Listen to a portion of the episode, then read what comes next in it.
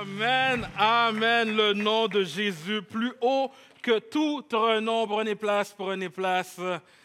Content d'être avec vous ce matin. Toujours un honneur et un privilège d'apporter la parole à la grande assemblée. Content de vous voir. Et comme euh, euh, Pasteur euh, Monique l'a si bien mentionné, la semaine prochaine, Pasteur Guétan nous revient en force, bien reposé de ses vacances. Et j'ai l'honneur d'apporter et de clore notre série, notre thématique sur Scriptura favori. Et je sais qu'en introduction, la dernière fois que j'ai prêché, il y a de ça deux semaines, j'ai dit à peu près la même chose, mais c'est vrai, c'est sincère, Église. J'ai hâte de prêcher ce message ce matin. J'ai hâte de vous apporter cette parole euh, ce matin. Et euh, dans ma préparation, dans ma, la prière, j'avais hâte de l'amener parce que c'est un sujet qui nous concerne tous. C'est un sujet qui nous concerne tous. Des livres et des livres ont été écrits euh, sur le sujet. Des artistes créent des œuvres euh, sur le sujet. Les philosophes philosophes sur le sujet. Depuis la nuit des temps, l'homme avec un grand H est à la recherche du bonheur. Yes, l'homme avec un grand H est à la recherche du bonheur. Ce n'est pas un sujet qui a pris naissance il y a de ça quelques années. Depuis des lustres, les sages euh, de ce monde proposent des façons de voir les choses pour trouver euh, ce bonheur. Les artistes parlent de ce sujet, cette chose qui semble aussi furtive que des grains de sable dans une main. Alors voici le titre de ma prédication ce matin. Il est où le bonheur? Il est où le bonheur? Il est où? Et j'aimerais vous dire que la Bible euh, a bien des choses à dire sur le sujet. Et d'ailleurs, je trouve ça très intéressant que le premier euh, psaume, dans le livre des psaumes qu'on retrouve dans la Bible, traite sur ce sujet. Je ne pense pas que c'est un simple addon, que la première chose à laquelle on est confronté lorsqu'on ouvre le livre des psaumes soit le sujet qui porte sur le bonheur. Et ce matin, c'est un gros thème, c'est un gros thème que j'aborde. Et, je vais passer un bon moment à mettre la table, d'accord? Je, vais dresser la table, je vais rassembler certaines pensées populaires. Donc, soyez patients avec moi. Je vais confronter ces choses à la lumière de Dieu, puis par la suite, on va se rassasier, la festoyer sur la parole de Dieu. Amen? All right. Le cœur de l'homme aspire au bonheur. Le cœur de l'homme aspire au bonheur. Les spécialistes de la NBS ont donné comme sous-titre au psaume premier le vrai bonheur. Donc, je vous invite à tourner avec moi dans vos Bibles Psaume 1, le vrai bonheur, six versets seulement. Psaume 1, j'en débute la lecture. Heureux l'homme qui ne suit pas euh, les projets des méchants, qui ne s'arrête pas sur le chemin des pécheurs et qui ne s'assit pas parmi les insolents, mais qui trouve son plaisir dans la loi du Seigneur et qui redit sa loi jour et nuit. Il est comme un arbre planté près des canaux d'irrigation qui donne son fruit en son temps et dont le feuillage ne se flétrit pas. Tout ce qu'il fait lui réussit. Il n'en est pas ainsi des méchants, ils sont comme la paille que le vent emporte. C'est pourquoi les méchants ne se tiendront pas debout au jugement, ni les pécheurs dans la communauté des justes. Car le Seigneur euh, connaît la voie des justes, mais la voie des méchants se perd. La voie des méchants se perd. Énormément de choses pourraient être dites au sujet euh, du bonheur euh, des théologiens, les auteurs ont, écrit plusieurs livres. Couvrir l'ensemble euh, de ce sujet en 40 minutes, c'est simplement pas possible. Euh, mais ce matin, on va regarder à, l'essence de ce que la Bible dit sur le bonheur. Et, je parle ici du vrai bonheur. Hein. Parlant justement du vrai bonheur, avant de plonger en profondeur sur ce que la Bible dit, regardons brièvement à ce que notre société, elle, dit sur le bonheur. Hein. Puis on va s'apercevoir rapidement que, que, le bonheur que notre société nous propose est un bonheur bien éphémère, bien éphémère. fréquente l'Église pendant quelques instants. Euh, une réunion ou deux, hein. il ne suffit que d'une réunion ou deux. Parle avec un peu avec des gens, avec les chrétiens, puis tu vas te rendre compte que les gens qui fréquentent l'Église ont un jargon qui leur sont propres. On, on va utiliser des expressions qu'on ne retrouve pas ailleurs dans notre société. On va regarder notre frère et on va dire, ne sais-tu pas que tu es justifié par le précieux sang de l'agneau? Va voir un non-chrétien et dis-lui ça. Tu es justifié par le sang de l'agneau. Trouvez un peu spécial. Ou encore, euh, mon cœur est dans la joie quand les saints sont rassemblés ensemble, forment cette chorale céleste et louange le Très-Haut en proclamant mon Rédempteur vit. Euh, j'ai été un peu fort là-dessus. Correct. Euh, Mais plus sérieusement, il y a des termes qui proviennent du jargon religieux puis qui ont percé la culture populaire, qui sont devenus, permettez-moi l'anglicisme, mainstream. Vous savez, en me tenant avec mes amis de la communauté arabe plus jeune, j'ai appris à dire des choses. Je ne voulais pas apprendre les mauvais mots, j'ai appris des bons mots. Habituellement, quand on est jeune, on a, dans une autre langue, là, on apprend les mauvais mots. Non, ils m'ont appris des belles choses, des choses comme Inch'Allah Pardonnez-moi la prononciation, je viens de massacrer ça, là, OK? Mais euh, tout ce que je veux vous dire, c'est qu'il y a des termes qui viennent d'un jargon religieux et d'une autre langue qui deviennent populaires. Et je vous dirais que le mot béni est l'un des mots de la culture chrétienne qui a percé la culture populaire, du moins en anglais. En anglais, béni se traduit par bless. Par bless pour les gens de la communauté chrétienne et même ceux qui n'en font pas euh, partie, on s'accorde sur ce fait. Béni, bless veut dire une faveur, quelque chose de beau, une belle chose qui t'arrive. Je suis béni avec ces beaux enfants. Je suis béni avec cette belle carrière. Je gagne le gros lot, je suis blessed. I'm blessed. J'ai une nouvelle belle voiture, c'est une bénédiction. Hein, les célébrités qui remportent des prix, I'm blessed. Faites une recherche sur les médias sociaux avec le mot bless. Va sur Facebook ou sur Instagram et recherche hashtag bless. Puis tu vas trouver des millions euh, de posts. Sous ce hashtag, tu vas avoir des photos d'endroits magnifiques, des belles voitures, des corps d'Adonis, des beaux bébés, des photos de mariage, de l'argent, de l'abondance. Tu vas trouver plein de choses. Et toutes ces choses-là sont bonnes, rien de mauvais en soi. Au contraire, ce sont des cadeaux de Dieu. Mais le problème avec ces hashtags, c'est que ça semble dire que c'est la seule façon que Dieu nous bénit. En nous donnant des choses qui sont euh, de toute évidence belles et bonnes. Est-ce que maintenant, on est rendu en tant que société et même en tant que chrétien, est-ce qu'on est rendu au point de définir euh, une vie bénie comme une vie étant remplie de succès, de belles choses, de pouvoir, d'argent? C'est Christine Gordon qui va dire dans un article Imagine ouvrir ton Instagram et lire l'histoire d'une femme qui vient tout juste de perdre son emploi. Et elle écrit qu'elle se demande comment elle va faire son prochain paiement d'hypothèque. Comment elle va faire pour acheter les fournitures scolaires euh, pour son enfant? Où va-t-elle trouver l'argent pour faire les réparations sur son auto qui vient de tomber en panne? Ça, devrait être quoi le hashtag ici? Comment, on devrait la décrire? Hashtag pas béni? Hein? Ou encore ce père qui a un enfant qui est né avec plusieurs troubles et maladies à la naissance? Et il met un post sur Facebook, un texte sur la souffrance, sur les troubles euh, d'apprentissage et sur cette vie indépendante que son enfant n'aura probablement jamais. Suivant la logique que ce qui est béni, c'est le succès, ce qui est béni, c'est la réussite, la santé, la belle voiture. C'est quoi le mot pour définir l'échec, la souffrance et le rejet? C'est quoi le hashtag? Hashtag maudit? Regardons ensemble la description du bonheur selon le dictionnaire Larousse. Voici ce que Larousse nous propose. Bonne chance, la définition du bonheur, voici. C'est une bonne chance, une circonstance favorable. Nous, exemple, nous avons eu le bonheur d'arriver à temps. Ou encore, c'est une, une, joie, un plaisir lié à une circonstance. Quel bonheur de se retrouver ici. Ou c'est un état de complète satisfaction. Rien ne peut troubler leur bonheur. Et à la lumière de ces définitions, on dira ce qu'on voudra, mais euh, ce bonheur, comme je l'ai mentionné plus tôt, il est furtif, il est éphémère. Hein. Il s'en vient, il s'en va. Et il y a une chanson d'un artiste euh, qui vient capturer un peu l'essence de notre course vers le bonheur en tant que société. Puis permettez-moi de vous lire euh, une, partie de l'œuvre de Christophe Maillet, de sa chanson qui porte le titre de ma prédication, Il est où le bonheur? Alors j'en fais la lecture, il va comme suit. Il est où le bonheur? Il est où? Il est où le bonheur? Il est où? J'ai fait l'amour, j'ai fait la manche, j'attendais d'être heureux, j'ai fait des chansons, j'ai fait des enfants, j'ai fait au mieux. J'ai fait la gueule, j'ai fait semblant, on fait comme on peut. J'ai fait le con, c'est vrai, j'ai fait la fête, ouais, je croyais être heureux, mais il y a tous ces soirs sans potes, euh, quand personne sonne et ne vient, ces dimanches soirs dans la flotte comme un con dans son bain, essayant de le noyer, mais il flotte, ce chagrin. Alors je me chante mes plus belles notes et ça ira mieux demain. Il est où le bonheur? Il est où? Il est là, le bonheur, il est là. J'ai fait la cour, j'ai fait mon cirque, j'attendais d'être heureux, j'ai fait le clown, c'est vrai, et j'ai rien fait, mais ça ne va pas mieux. J'ai fait du bien, j'ai fait des fautes, on fait comme on peut, j'ai fait des folies, j'ai pris des fous rires, ouais, je croyais être heureux, mais il y a tous ces soirs de Noël où l'on sourit poliment pour protéger de la vie cruelle tous ces rires d'enfants. Et ces chaises vides nous rappellent ce que la vie nous prend.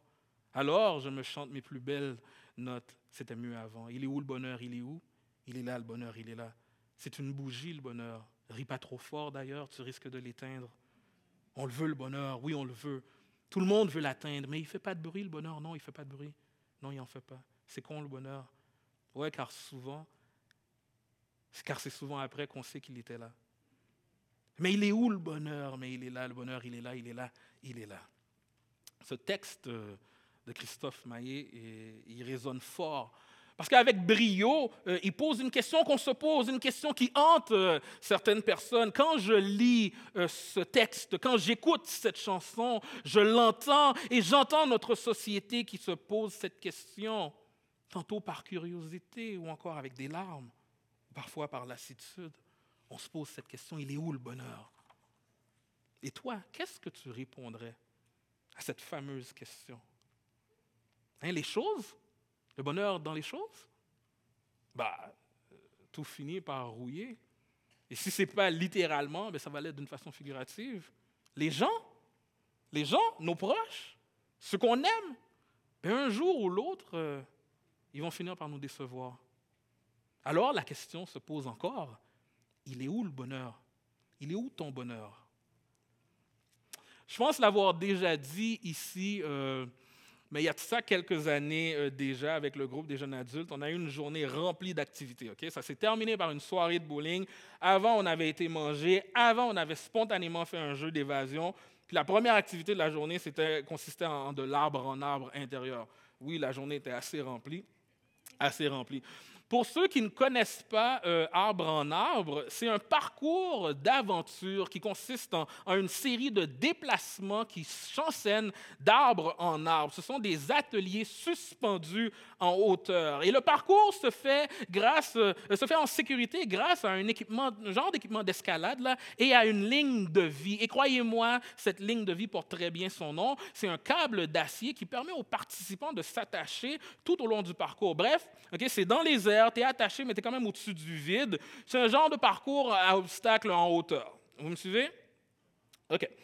Plus jeune, j'avais déjà fait, moi, de l'arbre en arbre à l'époque, puis j'avais bien réussi. Et le mot-clé ici est plus jeune. OK? Euh, euh, euh, et le parcours que je m'apprêtais à faire était plus petit, il était plus court, il était moins haut que celui que j'avais fait en, nature. Donc j'étais très confiant, j'étais très confiant de ma personne. Donc, au tout départ, euh, la dame nous explique un peu, nous donne des instructions, puis là, elle nous dit, OK, comme vous êtes un groupe, ceux qui sont confiants, là, passez en premier pour pas que le groupe vous ralentisse. Elle parlait à moi, là, c'est moi, là. Je vais passer en premier pour pas qu'ils me ralentissent. Les novices, là, ils vont me ralentir. Donc, bien sûr, votre cher Ralph, lui, il décide d'aller en avant. Et, je voulais, et en plus, là, j'avais une pensée dans la tête. Je voulais passer en premier parce que je voulais, littéralement, c'est vrai, je voulais rire d'eux. Les voir là, dans la peur, là, terrorisés. Puis là, moi, je voulais rire d'eux, les voir choquer. Là, Mais ça ne s'est pas passé comme ça. Euh, donc, euh, je suis dans le, le, groupe de confiants qui, qui débute et vraiment, de la minute que je m'attache à cette fameuse ligne de vie, que je me retrouve suspendu en hauteur, je me suis dit, mais pourquoi je fais ça? Pourquoi? Pourquoi je m'impose ces sensations-là? Je, me suis rendu compte que je suis rendu à une place dans la vie où est-ce que si le divertissement me procure des sensations désagréables, ben c'est pas pour moi. C'est pas pour moi. Les films d'horreur, moi, ça ne me, branche pas. Pourquoi je vais avoir peur? Non, ça ne me branche pas, ça. Bref, OK. Donc, je suis dans ce groupe de confiants. On est trois. J'ai deux fringants là, dans la fleur de l'âge, début vingtaine, minces, sveltes, euh, pas grands qui sont avec moi. J'ai un jeune homme là qui est devant moi, puis on dirait que lui, il a fait ça toute sa vie. Hein. On dirait que lui, il passe les obstacles avec une rapidité, une élégance. Il, gambade euh, les obstacles, euh, cet ami. Et, ensuite, il y a moi, qui est vraiment pas le plus flexible des gars. Ok, Ça a l'air difficile, mon ami. Tu me regardes, puis tu souffres avec moi. ok? Et, et, après moi, si je peux résumer ça, il y a une dame qui a littéralement l'agilité d'un chat. Mon plan, c'est retourner contre moi. De la façon dont c'était fait, là, OK, tout le groupe nous regardait.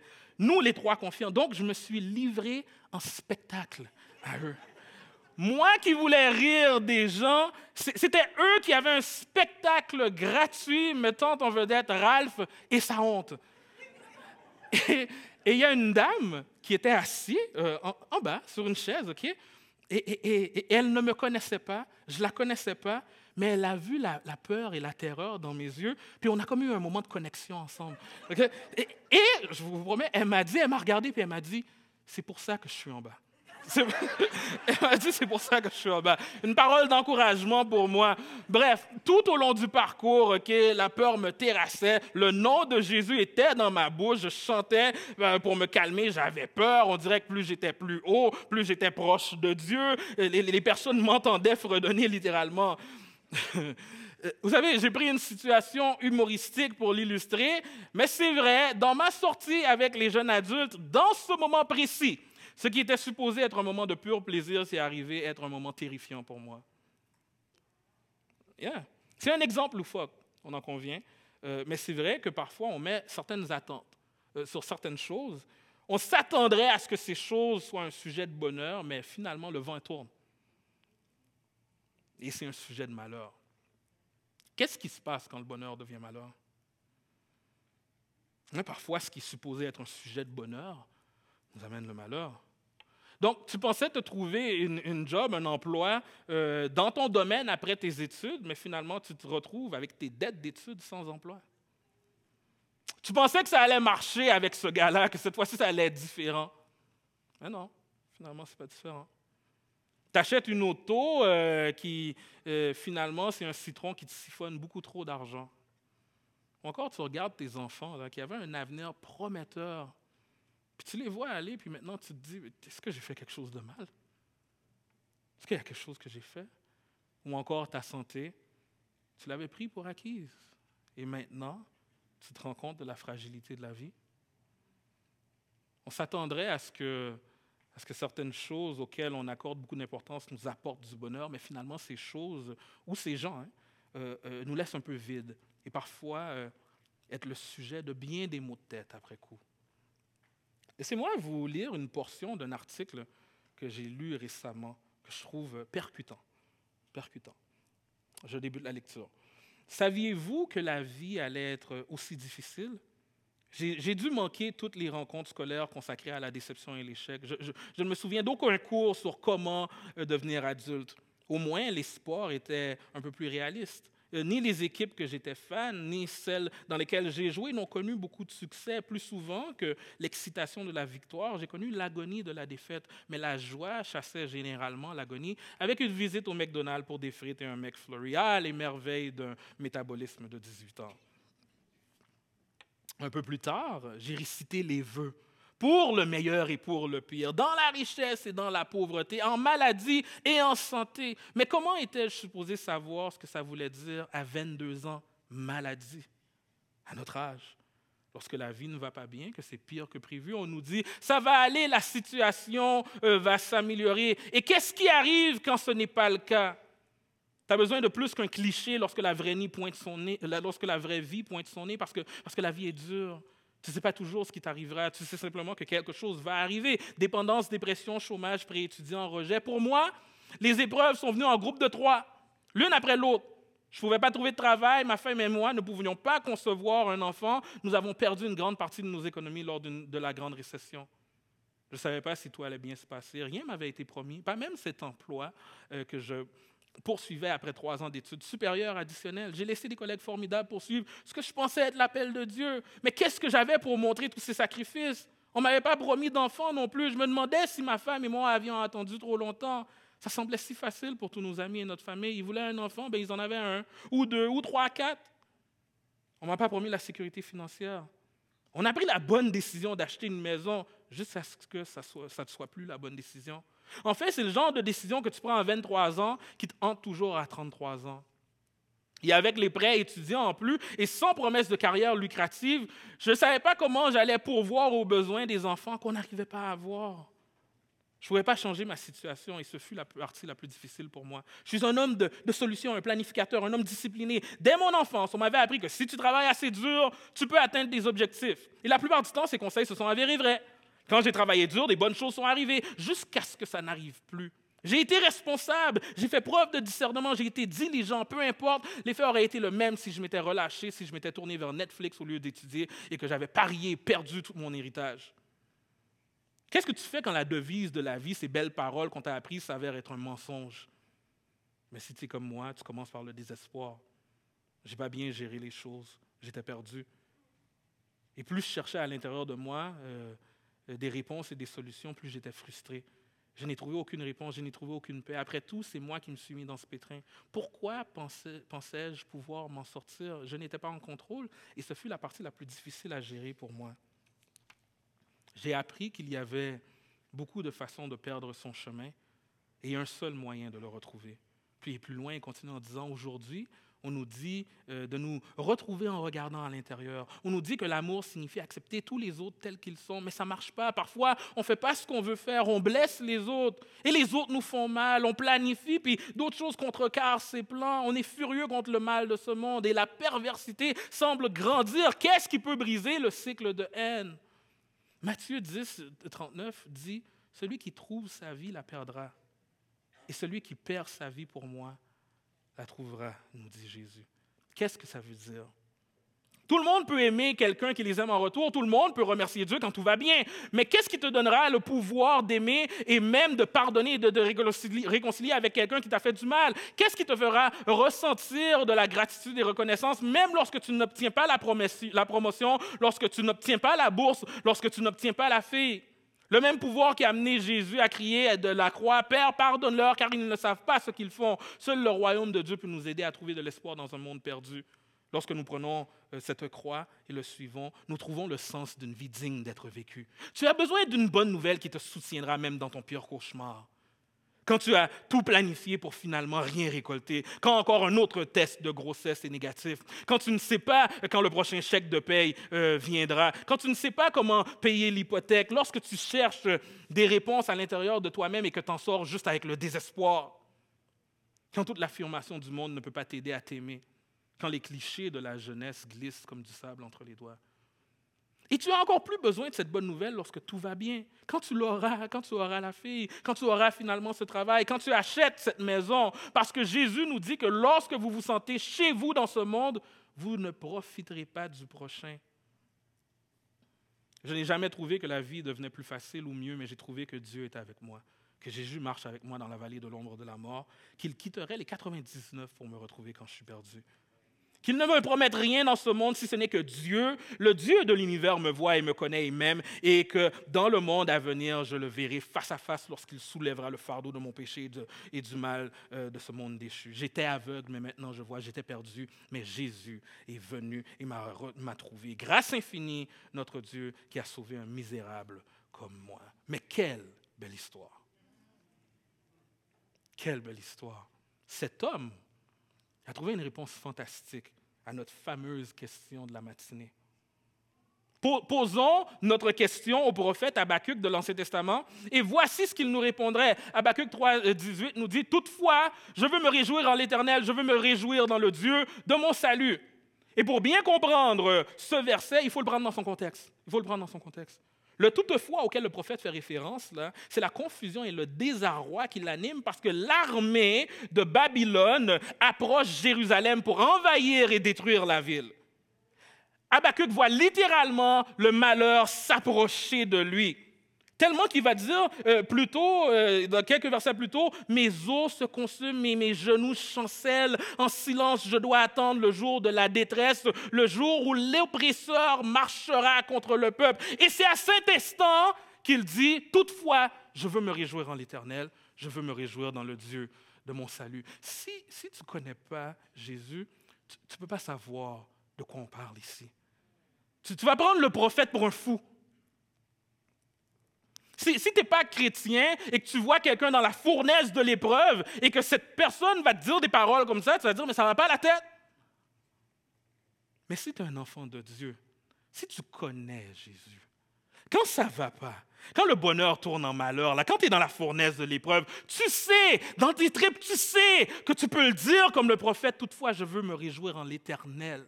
Toutefois, je veux me réjouir dans le Dieu de mon salut, parce qu'en Jésus, mon bonheur ne dépend pas de circonstances externes. En Jésus, mon bonheur trouve racine dans quelque chose de plus profond que mes circonstances. Mon bonheur trouve racine en Jésus. Et avec Jésus, on peut dire comme le prophète, toutefois, malgré ce qui nous arrive, on peut dire toutefois, je veux me réjouir en l'Éternel, je veux me réjouir dans le Dieu de mon salut.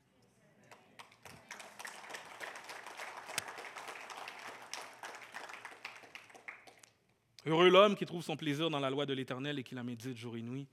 Il est comme un arbre planté près d'un courant d'eau qui donne son fruit en sa saison et dont le feuillage ne se flétrit point, nous dit Psaume 1. Tournons nos regards maintenant sur, ce que Jésus appelle béni. regardons au bonheur selon Jésus. En, en Luc 6, 20, Jésus donne une description d'une vie bénie. Et cette description, dire que c'est contre-culturel, est un euphémisme. Euh, Luc 6 au verset 20, alors, levant les yeux sur ses disciples, il disait, Heureux êtes-vous, vous les pauvres, car le royaume de Dieu est à vous.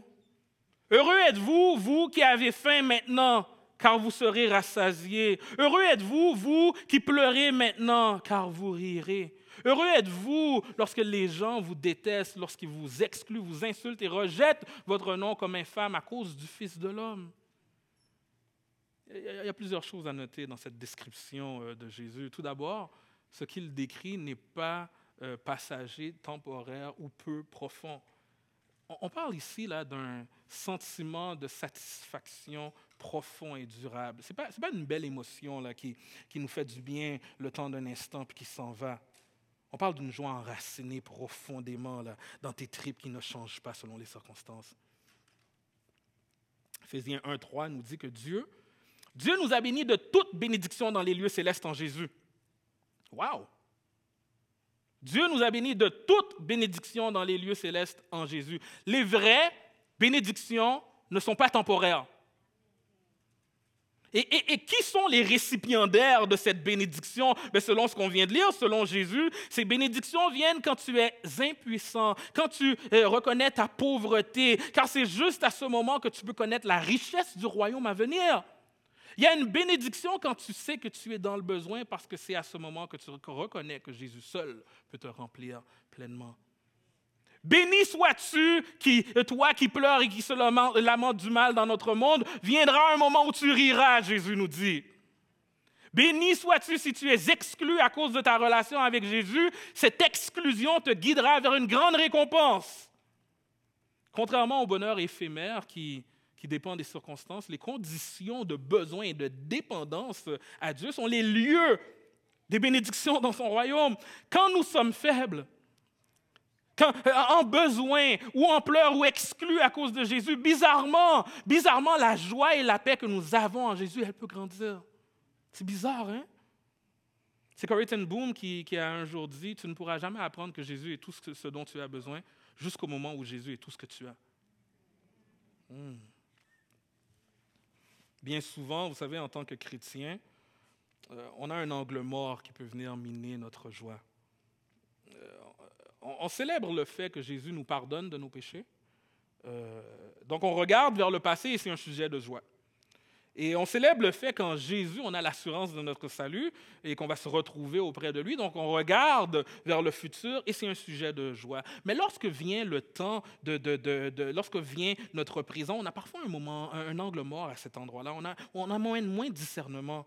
On est un peu ignorant des choses, là, des richesses que nous avons en Jésus maintenant.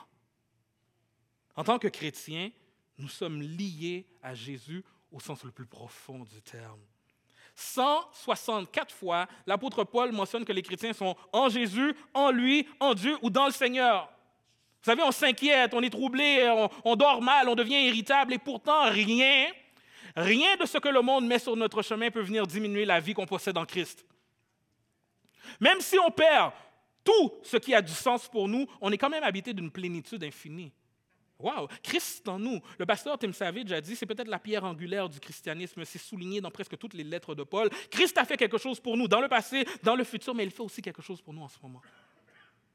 Paul nous encourage à prendre conscience de cette réalité. Ne réalisez-vous pas que Jésus-Christ est en vous?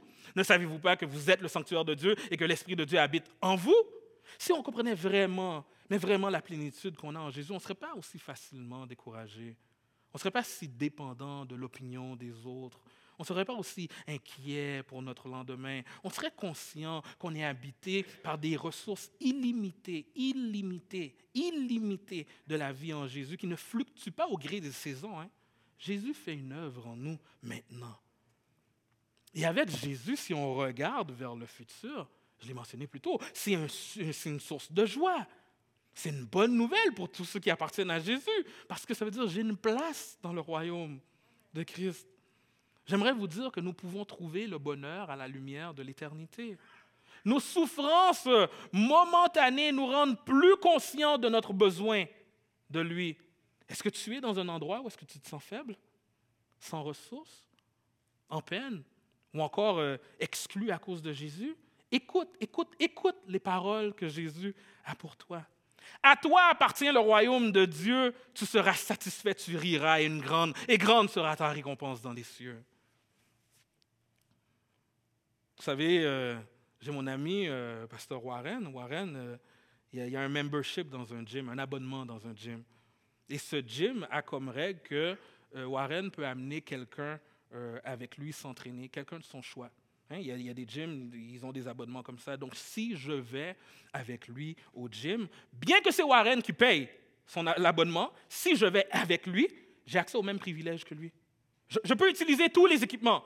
Je peux utiliser le sauna, je peux utiliser les casiers, j'ai accès à tous ces privilèges. Et c'est exactement le même principe pour notre salut. Je peux me réjouir parce que Jésus a payé, d'un prix fort hein, mon abonnement au ciel. Grâce à Jésus, j'ai un accès au ciel et tous les privilèges que ça comporte. Un jour, je vais le connaître face à face. Un jour, je vais revoir mes bien-aimés dans le Seigneur. Un jour, il n'y aura plus de souffrance ni de pleurs. Je vais connaître la joie et le bonheur d'une profondeur que je n'ai jamais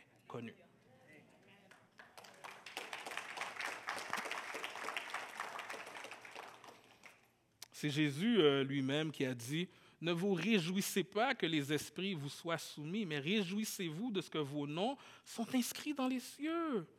On doit se réjouir que notre, nom est, inscrit dans le livre de vie. Pour, l'éternité, je vais être dans la joie avec mon maître.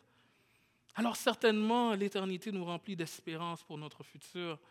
Et l'éternité nous permet de prendre plaisir maintenant. Mhm. Le message de la Bible, ce n'est pas que les joies mondaines sont, sans valeur. Non. Le message de la Bible, c'est que ces joies ne sont pas ultimes. Lorsqu'on reconnaît qu'il n'y a aucun bien terrestre qui apporte une joie ultime, ben on peut traiter ces choses comme si, comme si on, peut arrêter de traiter ces choses comme si elles l'étaient. Lorsqu'on prend conscience du fait que la mort va nous prendre tout et va nous prendre de tout, on est libre de profiter des biens éphémères pour ce qu'ils sont, des biens éphémères. On doit comprendre, le problème, ce n'est pas ton mariage. Le, le problème, là, ce n'est pas ta carrière ou le grosseur de ton compte de banque. Le problème, c'est le poids des attentes que tu y mets. Il y a une seule chose qui est capable de supporter tout le poids de nos attentes et c'est Jésus. Une seule chose qui est capable de supporter tout le poids de nos attentes. C'est Timothée Keller qui va dire ceci. Lorsque vous arrêtez de traiter cette vie comme si elle, elle devait vous satisfaire entièrement, vous allez la trouver plus satisfaisante. Vous savez, ce n'est pas chez nous ici-bas. Les, chrétiens, il faut, qu'on s'arrête un instant, qu'on réalise ça. Je ne suis pas chez moi ici-bas. J'ai quelque chose de bien mieux qui m'attend. Alors qu'on fixe nos yeux sur l'éternité, alors qu'on attend ce jour où est-ce qu'il n'y aura plus de larmes et de chagrin, on peut profiter du moment présent en gardant les yeux fixés sur l'éternité. Il y a des gens là qui, sont dans une fournaise d'épreuves en même temps, en ce moment, puis je veux te dire qu'il y a mieux qui t'attend. Il y a beaucoup mieux qui t'attend. Pense à la joie, la paix, le, bonheur qu'on va avoir au paradis. Tous les moments de paix, de joie, de bonheur, rassemblez tous ensemble et ce n'est qu'un avant-goût de ce qu'on va goûter au ciel. C'est C.S. Lewis, euh, l'un des plus grands apologistes de la foi chrétienne.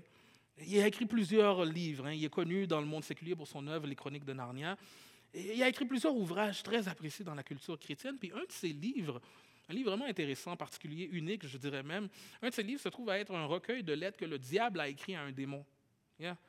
Des lettres pour, pour montrer au démon les rouages du métier Comment faire pour arriver euh, à ses fins avec les hommes et les femmes? Et dans le livre Tactique du diable, le diable demande à Wormwood, un démon, de travailler sur l'horreur de la même vieille chose chez les humains. Cette horreur, dit-il en riant, est l'une des passions les plus précieuses que nous avons produites dans le cœur humain. La même vieille chose est le lieu de rencontre de ce même vieux Dieu, celui qui est le même hier, aujourd'hui et dans des milliards d'années, celui qui sanctifie leur même vieille vie avec son même vieil amour par son vieil esprit.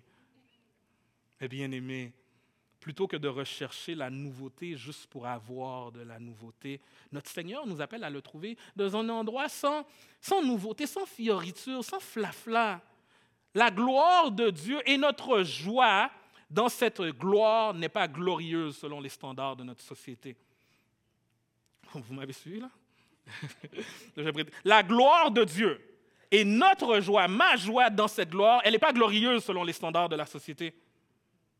Vous savez, je n'ai pas besoin de la nouvelle tendance sur la sagesse. Je n'ai pas besoin de la nouvelle tendance sur la nouvelle façon de vivre, la nouvelle façon de voir les choses, ce nouveau gourou qui arrive avec ses nouvelles théories. Non, donne-moi cette vérité qui a fait ses preuves depuis des millénaires, qui est encore bonne aujourd'hui. Donne-moi la vérité éternelle. Donne-moi Jésus. C'est ça qu'on a besoin.